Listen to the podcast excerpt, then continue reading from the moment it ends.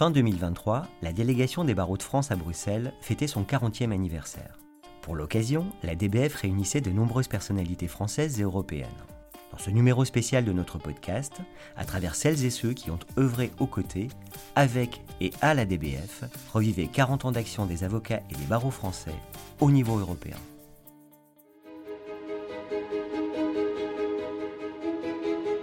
L'épisode d'aujourd'hui retrace la chronologie de la présence et de la mobilisation des avocats et des barreaux français sur la scène européenne. Nous vous proposons un recueil de témoignages de personnalités ayant pris part à cette aventure juridique européenne tout au long des 40 dernières années. C'est l'histoire de la délégation des barreaux de France à Bruxelles et elle commence en 1983. Le 19 octobre dernier, Laurent Petiti, président de la délégation des barreaux de France, ouvrait la conférence intitulée L'avocat, un allié pour l'Europe, organisée à l'occasion des 40 ans de la DBF. Il revient sur la genèse de cette institution. Aujourd'hui, nous célébrons euh, un moment particulier de notre histoire. Il y a 40 ans, notre délégation, alors domiciliée chez des confrères européens, a été créée dans le but de promouvoir le droit européen, d'informer les avocats français en favorisant les contacts avec les institutions européennes et déjà de représenter in situ les intérêts de la profession dans ce lieu de pouvoir que Bruxelles est. Nous le devons à un avocat européen, une personne dont la passion pour la justice et l'engagement ont laissé une empreinte très forte au sein du barreau et dans le paysage juridique français et européen, le bâtonnier Bernard de Bigot du Grand Rue. Promouvoir l'excellence professionnelle européenne et l'engagement des avocats français à Bruxelles Telles ont été les raisons de cette installation. Comme rappelé par Laurent Petiti, c'est en 1983 que le barreau de Paris prend l'initiative de créer une antenne à Bruxelles auprès des institutions des communautés européennes. Julie Couturier, bâtonnière sortante de l'Ordre des avocats du barreau de Paris, rend hommage à l'esprit visionnaire du bâtonnier Bernard du Grand Rue, père fondateur de la DBF. En 1983, lorsque le bâtonnier de Paris, Bernard de Bigot du Grand Rue, mit en œuvre cette belle et riche idée, cette belle et riche initiative, l'idée d'une représentation des avocats français à Bruxelles ne tenait pas encore de l'évidence. Et il fallut l'énergie, l'esprit visionnaire des membres de notre barreau. Car aux côtés du bâtonnier du Grand Rue, nous trouvions également euh, à la manœuvre entre autres, le jeune et sémillant Jean Castelin, qui deviendra quelques années plus tard bâtonnier de Paris pour mon plus grand bonheur pour lancer la profession dans ce qui est depuis devenu euh, une formidable aventure. L'objectif du barreau de Paris était alors assez simple, aider nos confrères à se documenter, s'informer, avoir accès au développement du droit européen.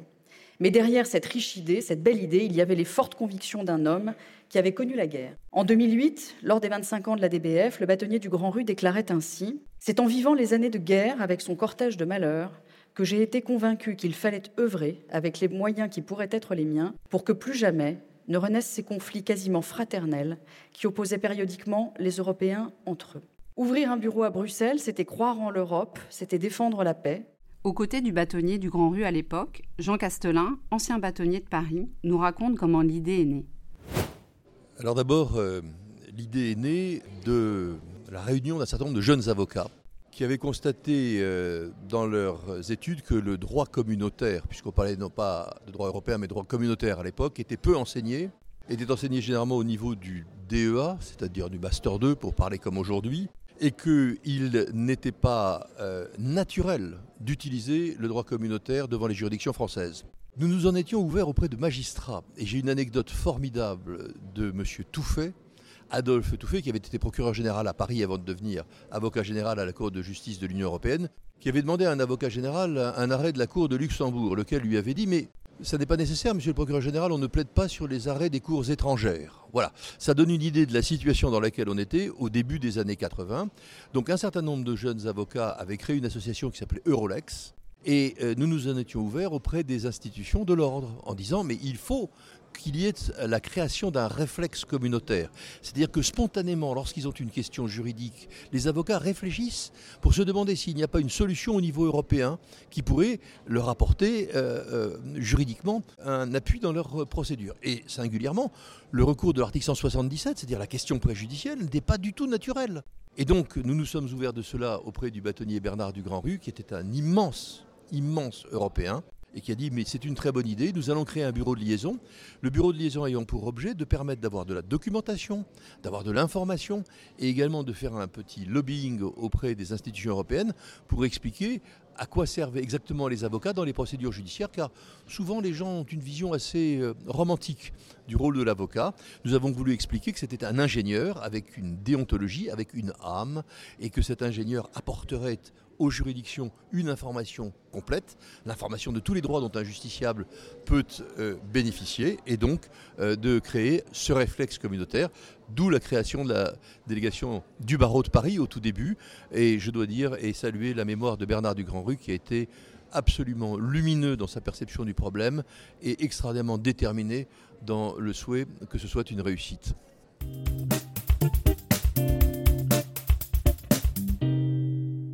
Dix ans plus tard, en 1993, la conférence des bâtonniers de France et d'outre-mer rejoint la structure. La délégation du barreau de Paris devient alors la délégation des barreaux de France. Michel Brunet, ancien bâtonnier des Alpes de Haute-Provence et à l'époque membre du bureau de la conférence des bâtonniers, témoigne de cette période d'élan européen. J'ai intégré la délégation des barreaux de France en 1993 moment où il y a le rapprochement, s'effectue le rapprochement entre la conférence des bâtonniers et le barreau de Paris pour créer effectivement l'ADBF telle qu'elle existe. Après, elle sera transformée, mais euh, nous avons été quatre administrateurs dans euh, l'ADBF avec le président qui était Bernard Bigot du Grand Rue, et cela pendant plus de dix ans. Et nous avons défini les axes qui étaient les axes principaux c'est-à-dire celui du lobbying, celui de l'information et celui de la formation. Et nous nous sommes attachés à promouvoir l'Europe, à promouvoir la DBF à travers la France et donc l'ensemble des barreaux et surtout nos confrères pour l'attrait qu'il doit y avoir impérativement pour eux du droit européen et de l'intégrer dans euh, leur euh, dossier, dans leur travail, dans leurs connaissances. Quant à François Vignancourt, ancien président de la conférence des bâtonniers, il se souvient de la signature des actes fondateurs. J'ai eu l'honneur de signer l'acte par lequel la conférence des bâtonniers de France a rejoint le barreau de Paris pour euh, la délégation des barreaux de France. Nous étions à l'époque en 1992, donc euh, ça fait un certain nombre d'années, et imaginez qu'à l'époque l'Europe était euh, beaucoup moins documentée et structurée qu'elle ne l'est aujourd'hui. Et dans les provinces de France, il n'y en avait pas beaucoup, à part quelques grandes villes, qui savaient ce que c'était que l'Europe et qui pensaient que ça aurait un intérêt quelconque pour la profession d'avocat. Il pointe en quoi c'est une fierté et une réussite pour les barreaux français d'être représentés à Bruxelles auprès des institutions européennes.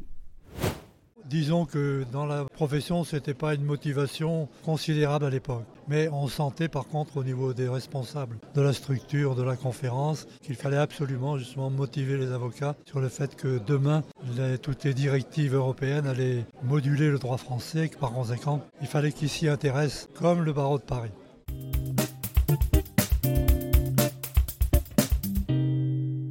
Puis le Conseil national des barreaux rejoint également le duo et la DBF représente dorénavant les trois instances françaises de la profession auprès des institutions européennes, comme le rappelle Laurent Petiti. Le puzzle bruxellois, pour être compris, nécessite une présence continue, durable et des relations de confiance réciproques qui se nouent avec le temps. Il en est ainsi de celles établies avec la Commission européenne, le Conseil, le Parlement.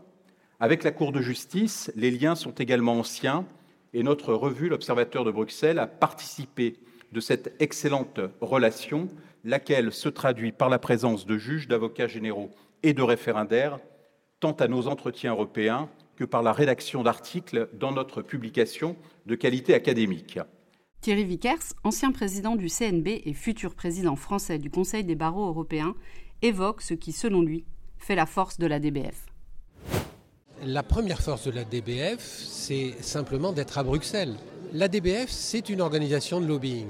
Et une organisation de lobbying, elle doit être proche des institutions et des personnes qu'elle doit rencontrer. Et être à Bruxelles, c'est à mon sens la première force de la DBF. C'est une évidence, mais il n'est pas totalement inutile de la rappeler. La deuxième force de la DBF, c'est ce qui nous réunit aujourd'hui. Elle a 40 ans. 40 ans d'inscription dans le paysage bruxellois. 40 ans d'inscription qui se marque aussi par un journal qui est un journal qui est connu, non pas un journal mais un périodique connu, qui est l'Observatoire de, Bruxelles, qui est euh, donc euh, une parution qui est, qui est lue, qui est lue au Parlement, qui est lue à la Commission européenne. Et donc la deuxième force de la DBF, c'est la constance dans l'action qui a été menée par les barreaux français depuis 40 ans. Et puis la troisième force de la DBF, elle est un petit peu franco-française, c'est d'avoir été capable de fédérer la totalité des forces de notre barreau. Elle a été créée par le barreau de Paris, qui a été remarquable, ça a été rappelé ce matin, mais elle a été rejointe ensuite par la conférence des bâtonniers, par le Conseil national des barreaux, et c'est un lieu de synthèse de toutes les forces de la profession.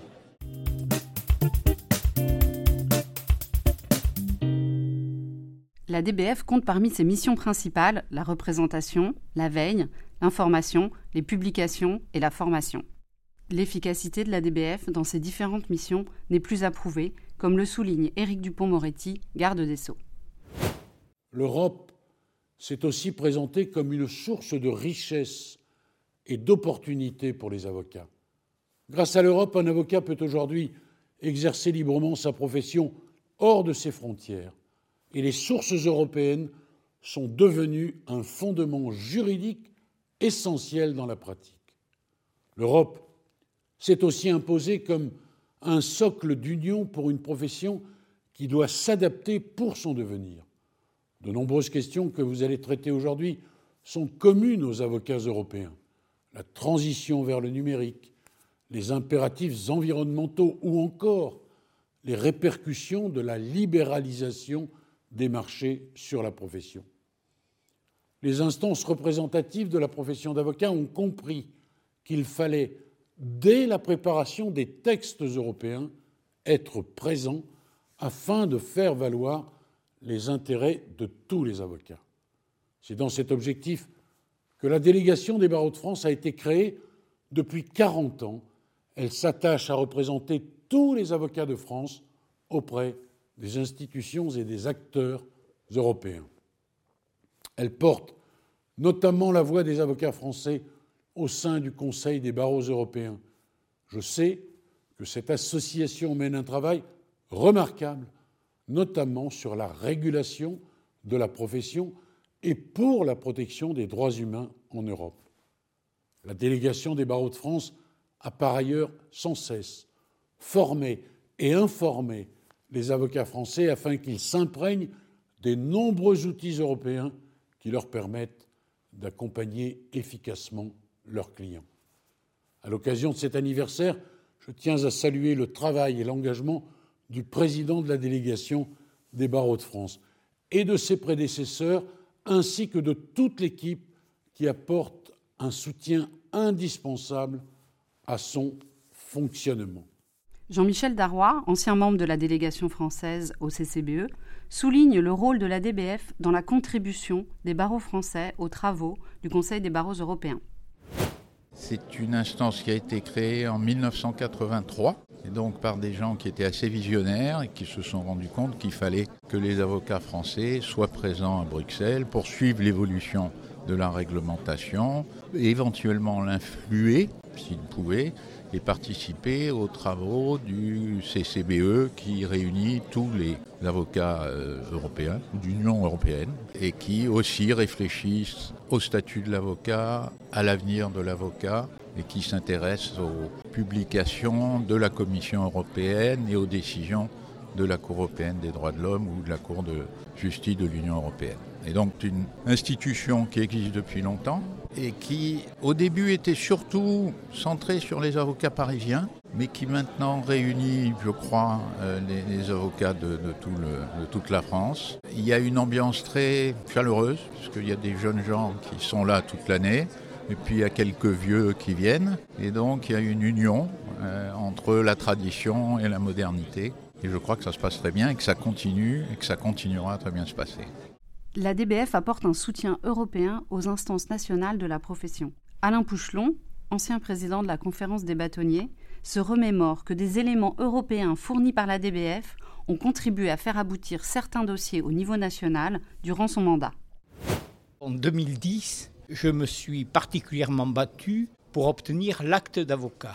Et la délégation des barreaux de France, c'est parfois oublié, m'a beaucoup aidé dans les textes qu'elle m'a envoyés au niveau européen pour réaliser euh, cette concrétisation de l'acte d'avocat en 2011. Et là, je dois, enfin, le barreau de France doit beaucoup à la délégation. La DBF porte les positions adoptées par les barreaux français au niveau européen. Jean-Jacques Forer, ancien bâtonnier de Strasbourg qui a présidé la DBF de 2011 à 2019, se replonge dans le processus décisionnel d'adoption de la législation européenne en matière de lutte contre le blanchiment d'argent. Le projet quatrième directive blanchiment qui était en discussion à Bruxelles prévoyait d'empêcher les États de prévoir ces cellules d'autorégulation, autrement dit le filtre de ce que la Cour de justice, euh, la Cour européenne des droits de l'homme dira plus tard, le filtre du bâtonnier. Donc euh, nous avons fait du lobbying à travers la délégation des barreaux de France avec évidemment le concours du Conseil des barreaux européens dont je faisais partie en tant que délégué à l'information, j'en faisais partie d'ailleurs depuis 2006. Dans ces conditions, j'ai eu le plaisir et l'honneur de faire une tierce intervention dans la procédure pendant dans l'arrêt Michaud au niveau de la Cour européenne des droits de l'homme. Et effectivement, nous avons été suivis puisque le filtre du bâtonnier, c'est le résumé de l'arrêt, le filtre du bâtonnier a été maintenu. Je pense que c'est un succès, c'est pas mon succès, c'est le succès de la profession, c'est le succès d'une profession unie, d'une solution bien organisée à Bruxelles et au niveau européen par le Conseil des barreaux européens. Au nom des barreaux français, la DBF participe de la protection des droits humains sur la scène européenne. Jean-Marie Burguburu, ancien président du CNB, président de la Commission nationale consultative des droits de l'homme, expose en quoi la DBF acculture les avocats français à se tourner vers la Cour européenne des droits de l'homme. Pour la défense des droits de l'homme, la DBF, la délégation des barreaux de France à Bruxelles, joue un rôle important. Pourquoi? Parce que dans le corpus des droits européens, il y a bien sûr l'aspect droits de l'homme. L'aspect des droits de l'homme qui résulte bien sûr de la Convention européenne de sauvegarde des droits de l'homme, et puis l'activité devant la Cour européenne des droits de l'homme à Strasbourg.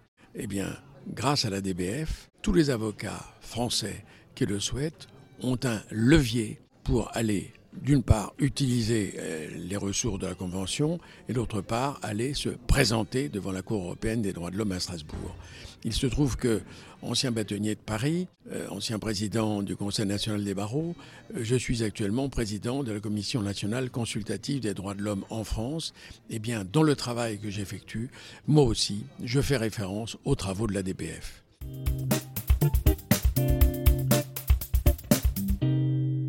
Après la présidence du bâtonnier du Grand Rue, la DBF a été présidée par Dominique Voilemot, puis Jean-Jacques Forer, comme le rappelle Laurent Petiti, l'actuel président, qui leur rend hommage.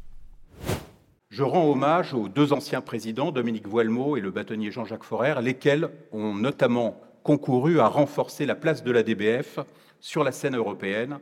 L'équipe de la DBF est notamment constituée d'avocats et de juristes spécialisés en droit de l'Union européenne. Écoutons deux anciennes collaboratrices témoigner de leur expérience à Bruxelles.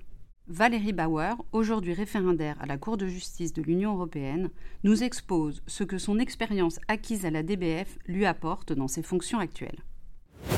Alors, je dirais que la première chose, probablement, c'est euh, l'apprentissage que j'ai dû euh, expérimenter à la délégation, de travailler dans un milieu multiculturel puisqu'il y avait la représentation des barreaux espagnols, puis la représentation des, barreaux allemands, qui partageaient les mêmes locaux que la délégation. Donc c'était au quotidien de travailler avec des collègues, pas seulement français, mais d'autres nationalités. Et puis le contact avec les euh, agents de la commission, les agents du conseil, des institutions de manière générale. Donc même si c'était la représentation des barreaux français, on était vraiment dans un milieu complètement multiculturel, ce qui pour, euh, voilà, actuellement pour... Euh, pour mon travail à la Cour de justice est, un, atout que j'ai gardé et qui était toujours très très important, euh, tant dans les discussions que euh, de manière générale de savoir collaborer avec d'autres nationalités. Et peut-être le deuxième point, ça a été euh, d'apprendre à rédiger des argumentaires qui soient précis, qui soient courts, qui soient convaincants, qui soient fondés sur euh, des propositions qui devaient maner de nous, collaborateurs, ou alors qui étaient guidés par notre directeur euh, à l'époque, Frédéric Puel, qui venait des instructions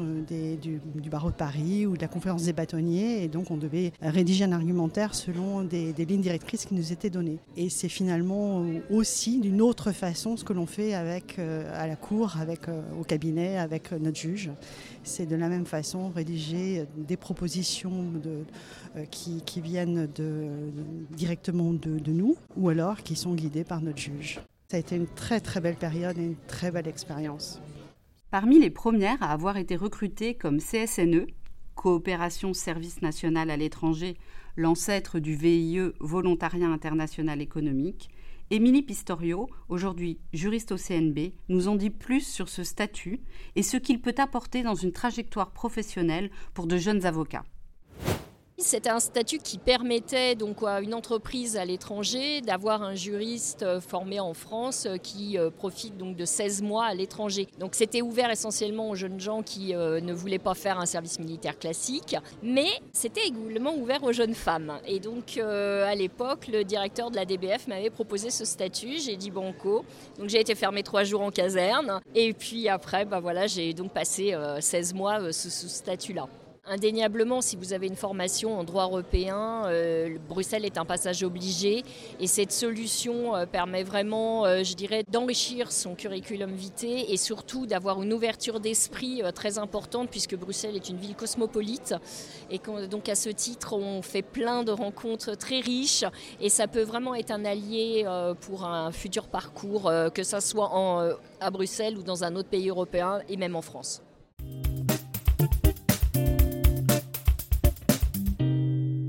Un des rôles essentiels de la DBF consiste à sensibiliser les avocats à la dimension européenne de leur pratique. Et d'ailleurs, le changement de perception du droit de l'Union européenne qui s'est opéré en France est notable, comme le dit Jean Castelin, ancien bâtonnier de Paris. Il y a 40 ans, quand on soulevait une question de droit communautaire, on vous regardait comme euh, un individu un peu curieux. Qu'est-ce que c'était que ce droit? Qui n'était pas enseigné, je le répète, qui n'était que très peu enseigné, très peu diffusé. 40 ans après, et c'est une très grande satisfaction. C'est totalement naturel. Le droit communautaire est devenu le droit français, ou plus exactement, le droit français se coule dans le droit communautaire qui est le droit commun de tous les Européens. Et je crois que c'est absolument majeur euh, que euh, cette délégation soit devenue la délégation des barreaux de France, parce que ça prouve que le barreau de Paris avait eu une idée, une intuition que c'était une nécessité et à laquelle l'ensemble des barreaux a adhéré. Et aujourd'hui, ce bureau de liaison donne à chaque avocat en France, chacun des 72 000 avocats, une information précise, une information mensuelle par des publications et un accès très simple aux institutions communautaires et aux personnes compétentes pour répondre éventuellement aux questions précises que vous pouvez avoir à vous poser sur un point de droit européen. Paul Albert Ivins, ancien bâtonnier de Paris, ancien président du CNB, revient sur le rôle de la DBF dans la prise de conscience parmi les avocats de l'utilité du droit de l'Union européenne, de la nécessité de se former et d'avoir le réflexe européen dans leur pratique. Il y a une très grande évolution, mais il reste beaucoup à faire. Les, avocats, et singulièrement les avocats français, sont, comme beaucoup de juristes, des conservateurs. Ils connaissent le droit français, où ils prétendent le connaître, et ils ont beaucoup de mal à imaginer d'autres ordres judiciaires. Le rôle éducatif de la DBF est essentiel et euh, fait prendre conscience que même à Cahors ou à Paris 12e, le droit européen a son importance et peut s'appliquer à son voisin. C'est pas évident, mais ça progresse. Et les avocats ont commencé à s'intéresser euh, aux juridictions internationales par la Cour européenne des droits de l'homme. Il y a eu un un extraordinaire effort de pédagogie aussi sur la QPC en France qui a amené les juristes à se dire que finalement leurs droits, euh, c'était peut-être quelque chose qu'on pouvait faire évoluer. On voit que l'intérêt pour les juridictions européennes est grandissant, mais encore insuffisant. La DBF organise également des formations au droit de l'Union européenne tout au long de l'année à Bruxelles, et en dehors de la sphère bruxelloise, en partenariat avec un barreau et sa conférence régionale. Ces formations constituent une avancée permettant de rapprocher l'Europe des barreaux, comme l'explique Hélène Fontaine, ancienne présidente de la conférence des bâtonniers. C'est une avancée parce qu'il faut que les barreaux puissent avoir le réflexe européen. Alors on a déjà commencé à travailler là-dessus au niveau de la, conférence des bâtonniers. Lors des assemblées générales, il y a toujours euh, un quart d'heure européen ou alors des actualités européennes. Et là, il a été décidé de, venir sur place pour expliquer en fait ce que, sont les pratiques européennes au niveau des barreaux, au niveau des conférences régionales. Et ça a commencé à se mettre en place. Donc ça a commencé à se mettre en place à Marseille. Commencé à se mettre en place à Lyon et l'année prochaine, ce sera également le cas de Bordeaux et de Rennes. C'est important parce qu'il faut que les bâtonniers et les membres du Conseil de l'Ordre, qui seront présents avec leurs bâtonniers, euh, puissent vraiment se, reconnaître euh, à travers ces, ces formations-là vis-à-vis des avancées que peut apporter euh, l'Europe dans leur travail quotidien. Voilà, il y a plein de réflexes européens que l'on doit avoir quand on a un traité, un dossier bien particulier au sein de son cabinet l'école de formation du barreau de Paris a lancé un nouveau parcours Europe et organisé un forum européen en partenariat avec la DBF.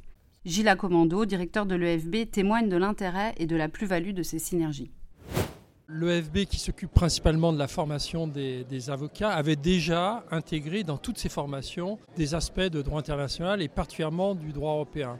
Mais aujourd'hui, avec la montée en puissance du droit européen, il nous a paru nécessaire de créer une forme de spécialisation au sein de la formation pour les futurs avocats. Et c'est tout naturellement qu'on s'est tourné vers la DBF pour travailler avec nous, pour organiser cette, euh, nouvelle, euh, ce nouveau parcours de formation. Le FB aussi travaille au niveau international sur euh, quelques projets européens, en particulier en lien avec d'autres centres de formation et tout ça dans le cadre d'un projet qui est financé par l'Union européenne. L'aspect européen, c'est quelque chose qui est important dans la partie internationale. On a aussi une autre part qui est consacrée à, l'arbitrage pour essayer de couvrir l'ensemble des, données. Mais le, droit européen, aujourd'hui, il irrigue notre droit national. Et donc, il faut vraiment en avoir connaissance. Et pour nous, c'est important que pour les avocats de demain, on, on puisse leur donner cette culture internationale, et en particulier européenne.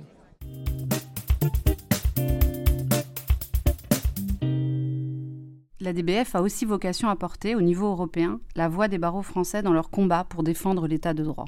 Écoutons le commissaire européen à la justice, Didier Renders, souligner en quoi la profession d'avocat est un pilier de l'état de droit dans l'Union européenne. On est surtout très intéressé au niveau de la Commission européenne à, voir comment protéger, comment promouvoir, comment garantir euh, l'exercice de, votre profession, vu l'importance des responsabilités qui sont les vôtres, mais aussi des défis qui euh, sont en face de nous. Vous qui défendez les intérêts juridiques de vos clients, vous êtes souvent les premiers intermédiaires entre les citoyens et le système judiciaire national. Et l'article 47 de la Charte des droits fondamentaux de l'Union européenne prévoit que toute personne a la possibilité de se faire conseiller, défendre et représenter. Vous jouez donc un rôle essentiel dans la sauvegarde, la promotion et le fonctionnement de l'état de droit en Europe. Pour cette raison, la Commission observe de près les réformes susceptibles d'affecter l'activité professionnelle des avocats. Alors vous le savez, depuis 2020 maintenant, nous publions un rapport sur l'état de droit dans les 27 États membres de l'Union européenne.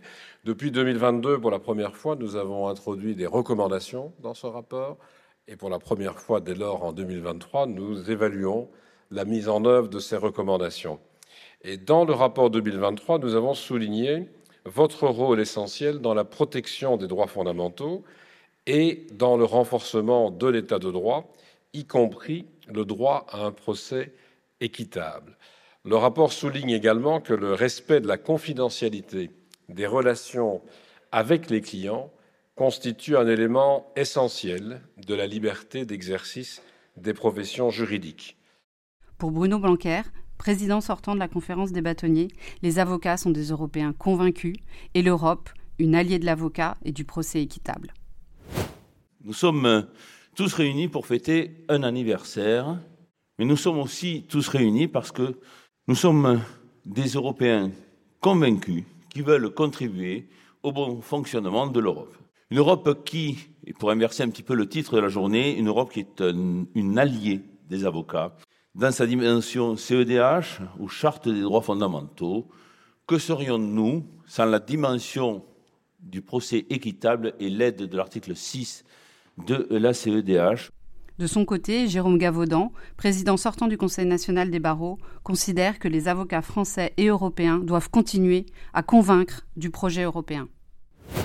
Convaincre prend du temps et convaincre du projet européen, particulièrement y compris parmi la profession d'avocat, n'est pas toujours une évidence.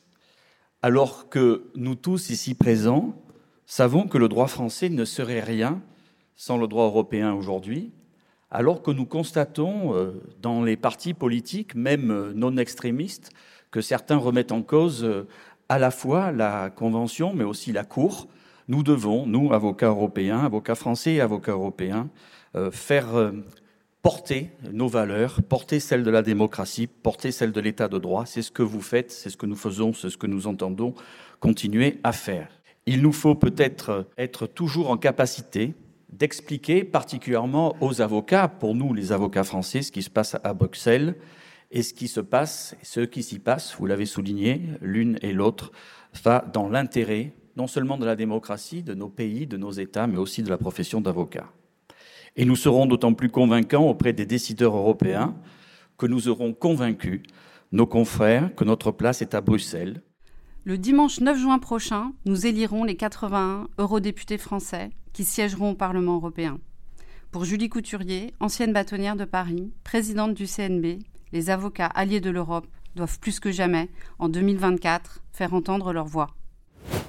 Ouvrir un bureau à Bruxelles, c'était croire en l'Europe, c'était défendre la paix. Alors bien sûr, 40 ans plus tard, alors que la guerre est de retour sur le sol européen, que depuis plus d'une année et demie, les combats entre Ukrainiens et Russes se poursuivent et les morts s'amoncellent, que plus loin, certes, mais pourtant cela semble si près, tant le conflit au Proche-Orient nous émeut et nous rappelle les heures les plus sombres du nazisme, le conflit a atteint un paroxysme de violence insupportable. Ces mots résonnent particulièrement, d'autant qu'au-delà des conflits, la montée des gouvernements illibéraux, comme celle du sentiment nationaliste et des partis souverainistes dans de nombreux pays, ne laisse pas présager la victoire des tenants de l'Union, des Européens convaincus au soir des élections européennes le 9 juin prochain. Dans ce contexte, plus que jamais, comme bâtonnière de Paris, comme avocate, comme citoyenne, je suis convaincue que nous devons faire entendre notre voix pour la défendre, cette Europe à laquelle nous tenons, pour défendre l'état de droit, ses principes et ses valeurs, pour défendre et faire vivre les principes auxquels nous croyons, à commencer par ceux de notre serment, pour défendre enfin une certaine idée de la justice, cette idée qui veut que les juges soient indépendants, le secret professionnel des avocats protégé de toutes les intrusions et le droit à un procès équitable assuré en toute situation. Et pour ce faire, je ne connais pas de meilleur porte-voix que la délégation des barreaux de France.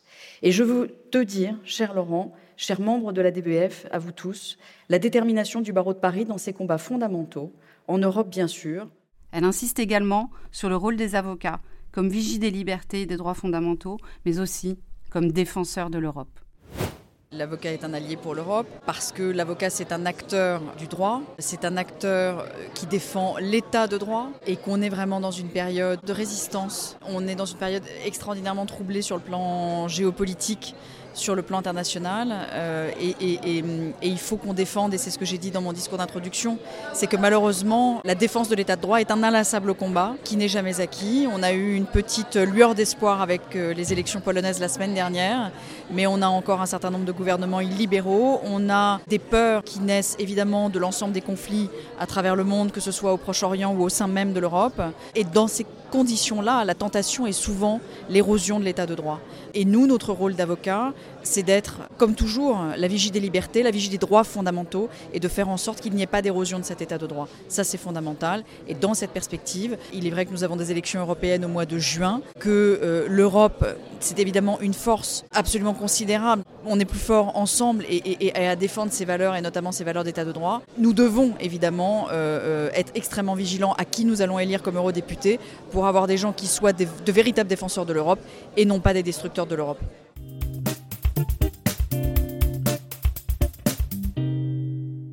Tour de rôle, les États membres de l'Union européenne président pour six mois le Conseil de l'Union européenne. Ces dernières années, la France a présidé le Conseil en 2008 et en 2022. Ce fut l'occasion d'une mobilisation plus accentuée encore des barreaux français sur le terrain européen. Lors de la présidence de 2008, les barreaux français et européens ont obtenu que les avocats soient intégrés au réseau judiciaire européen en matière civile et commerciale. Géraldine Cavaillé, ancienne collaboratrice de la DBF à l'époque et aujourd'hui directrice générale adjointe du CNB, revient sur ce succès et sur le renforcement de la participation des avocats français à ce réseau. Peut-être commencer parce que c'est le réseau judiciaire européen en matière civile et commerciale. C'est quand même un super instrument qui permet de faire connaître les instruments de justice civile et de favoriser leur meilleure application. Donc on vise beaucoup la matière familiale, le règlement obligations alimentaires, mais également des instruments de procédure euh, comme le recouvrement des petites euh, créances. Enfin voilà, il y a beaucoup d'instruments européens très utiles pour tout le monde. Et donc au départ en 2001, c'est un instrument qui est créé par les magistrats pour les magistrats, pour leur permettre à eux de discuter entre eux des difficultés qu'ils peuvent rencontrer dans l'application de ces textes européens à des litiges transfrontaliers. Et donc on a vite trouvé très dommage de ne pas en faire partie. Et donc en 2008, à l'occasion de la présidence française du Conseil de l'Union européenne, grâce à la pleine mobilisation de la délégation des barreaux de France, de ses compétences, de son expertise et de ses liens étroits avec la représentation permanente de la France auprès du Conseil de l'Union européenne notamment, nous obtenons que les professions euh, juridiques intègrent le réseau judiciaire européen en matière civile et commerciale. Donc en 2008, les notaires, les avocats et les huissiers de justice devenus en France les commissaires de justice rejoignent euh, le réseau judiciaire européen en matière civile et commerciale. C'est le Conseil national des barreaux qui, à cette époque, est désigné par le ministère de la Justice pour être le point de contact national de la profession d'avocat, puisque le réseau, c'est une, une organisation très pyramidale avec un maillage territorial. On part du point de contact national pour descendre ensuite sur le territoire. Et donc le CNB devient euh, point de contact euh, national. Très vite, il décide de s'appuyer, comme les à l'instar des magistrats, euh, sur des référents avocats au niveau local, qui sont donc les points de contact locaux, et de s'appuyer également sur, encore une fois, les compétences de la délégation des barreaux de France pour l'aider à animer ce réseau et à promouvoir ces instruments européens de justice civile. Ça fait 15 ans que la profession d'avocat rejoint le réseau judiciaire européen en matière civile et commerciale. Et je pense qu'on peut considérer qu'avec la délégation des barreaux de France, nous avons réussi notre mission, même s'il reste bien sûr toujours beaucoup à faire, euh, puisqu'aujourd'hui, on arrive à garantir la présence d'un avocat à toutes les réunions du réseau organisé par la Commission européenne, qui permettent aux professionnels et aux magistrats de discuter ensemble de l'application des textes, de faire remonter à la Commission européenne les difficultés d'application sur le terrain, de manière à avoir ensuite des textes qui sont beaucoup mieux euh, ficelés et qui répondent mieux aux attentes des professionnels de justice. On a un vivier de points de contact locaux pour la profession d'avocat répartis sur l'ensemble du territoire avec des gens très engagés et qui fonctionnent bien, même s'il faut toujours aller rechercher de belles forces vives puisqu'on n'est jamais suffisamment. La participation à ce réseau nous a finalement permis de créer également un forum informel de discussion avec le ministère de la Justice et les autres professions du droit, où on se retrouve entre nous pour discuter de ces textes de spécialistes pouvoir porter une parole française forte auprès des euh, institutions européennes et des vrais projets, puisque euh, nous avons un gros projet euh, de formation aux instruments de justice civile à l'attention de l'ensemble des que la Commission européenne a accepté de financer en 2019 sous la dénomination projet CLU 1.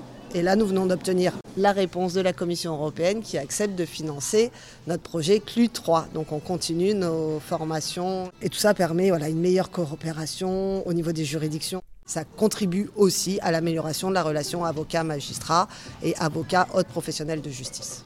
Lors de la présidence de 2022, les barreaux français se sont de nouveau impliqués. Sébastien Morgan, qui était le coordinateur présidence française au ministère de la Justice, revient sur les projets et la mobilisation commune en liaison avec la DBF. Alors la présidence française du Conseil de l'Union européenne a été un temps fort pour euh, le ministère de la Justice et je le sais pour la DBF. Et ça a été pour nous une très belle occasion de travailler ensemble sous euh, plusieurs aspects. Nous avons souhaité, nous avions souhaité mettre euh, le thème de l'état de droit au cœur de cette présidence et l'apport de la DBF sur ce thème est important. Ne serait-ce que l'organisation d'un événement en janvier sur ce thème par la DBF, mais également le rôle qu'a joué euh, la DBF dans les échanges que nous avons eus pour mettre ce sujet à l'ordre du jour du euh, Conseil justice et affaires intérieures du mois de mars et le rôle également qu'a joué la, délégation euh, des, euh, des, barreaux de France pour la formation des professionnels de droit par le biais d'une formation nouvellement mise en œuvre en février 2022. Tout ça a fait que la DBF a joué un rôle important dans ce thème qui était pour nous essentiel à la présidence. Alors, il y a d'autres aspects sur lesquels il serait un petit peu long pour moi de, revenir, mais je voudrais dire aussi que ça a été important que la, DBF euh, intervienne sur le thème des victimes dans un, colloque que nous avions organisé sur ce thème, sur la prise en charge des victimes transfrontalières. Et je voudrais dire aussi pour finir que la DBF a joué un rôle important sur euh, la communication pour euh, la présidence française de l'Union européenne, avec le podcast qu'elle a lancé sur le thème 15 minutes pour l'Europe, avec également le numéro euh, de l'Observateur de Bruxelles sur la PFUE. On a pu compter euh, sur la mobilisation de la DBF et encore merci. Et pour conclure, être avocat, c'est être européen. Être avocat, c'est être un acteur de l'état de droit.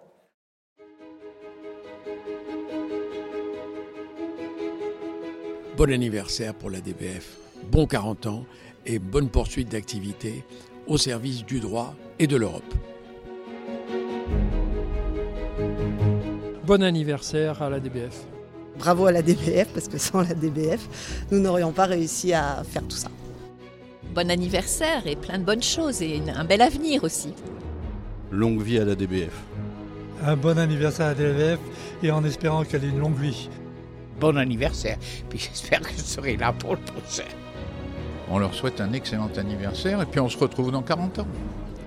Joyeux anniversaire à la délégation des barreaux de France